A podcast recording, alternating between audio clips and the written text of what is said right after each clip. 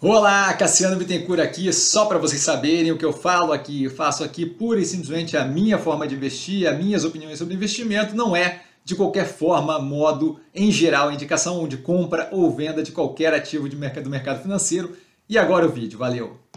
Olá, Cassiano Bittencourt, pelo Movimentos da Semana, hoje justamente não, não tivemos aí movimentos nessa semana, então passamos diretamente ali para o que eu vejo como mais descontado dos ativos do portfólio. Lembrando, as coisas que estão mais descontadas, não é porque não está aqui que eu encerrei posição nem nada disso. Tá? É, com base no fechamento de sexta, dia 12 do 8, aqui embaixo na descrição as análises. Cogna iniciando aí o projeto de retomada é, do pós-pandemia muito positivo, muito alinhado. O preço claramente é, não demonstra isso. Tá? É, Neoenergia, ativo, cooperação financeiro, muito positivo. Tá? O contínuo crescimento nos investimentos e é, vendo aquilo ali refletir positivamente no resultado é algo que descasa do desconto que a gente tem no preço do ativo.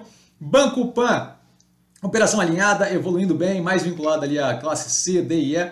Vejo como positivo.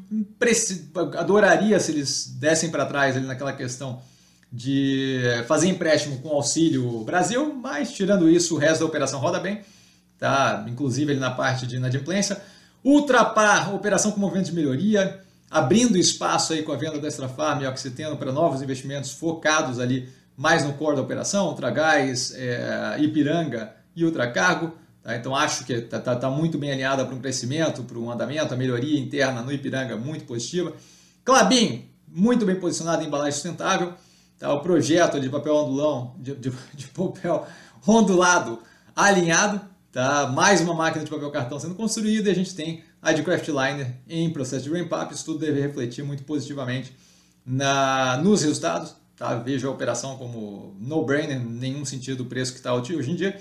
A Modal Mais saiu a análise no sábado.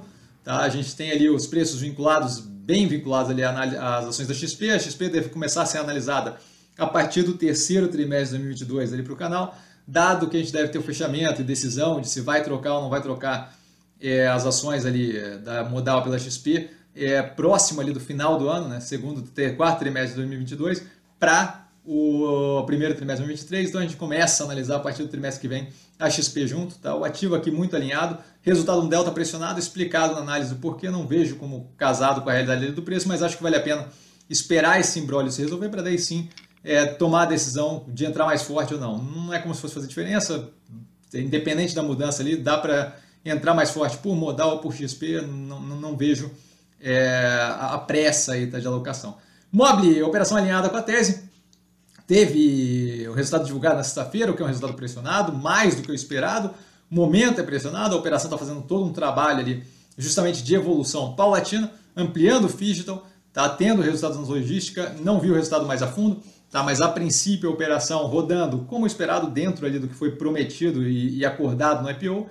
Guararapes extremamente descontada, descasado da evolução da operação, assim que possível será analisada, analisada esse segundo trimestre. Tá, mas a operação ele vem evoluindo e melhorando à medida que a gente vai voltando para a normalidade no que tange a economia presencial, agora com arrefecimento de, de inflação, é possível estacionamento de juros, isso tudo muito positivo para a operação tá? que depende justamente de consumo, os auxílios também devem ajudar bastante.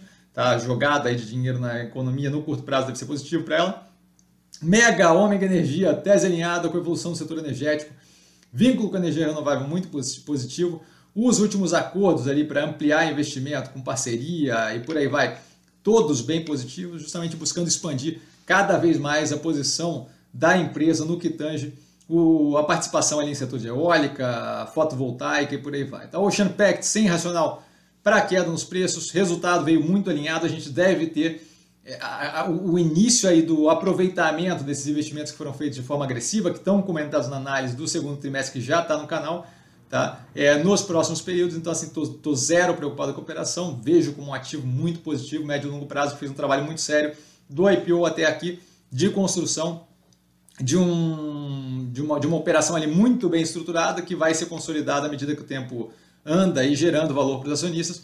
Multilaser, preço extremamente descontado, operação bem alinhada com um portfólio de produtos muito diversificado, o que acaba refletindo muito positivamente na operação como um todo, dado a não, não vínculo muito extremo com um ou outro produto específico, certo? Ainda mais com as expansões agora para moto elétrica é, e a parte ali de drone e, segurança é, interna, de circuito interno de TV por aí, eu acho bem, bem positivo e diversificado. Sempre mais parcerias aparecendo. A Log, cooperação extremamente positiva, preço consideravelmente descasado, potencial, especialmente levando em consideração o vínculo dela com a economia de e-commerce, entrega e por aí vai. Ela está muito bem, é, não consegue produzir tão rápido quanto é, tem de demanda para os galpões dela, agora com a participação maior ali da Amazon, que não deve ser problemático, dado a amarração muito bem feita é, judicialmente ali do contrato, mas o que isso é a Amazon, não é qualquer lojinha de esquina, não é a Marinhos São Pedro que, que a gente está falando, né, com 23, 24% da operação.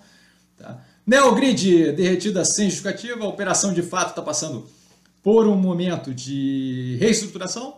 A gente discutiu todo o plano ali de reestruturação, que ainda está bem etéreo, durante a análise que teve do, do trimestre no canal.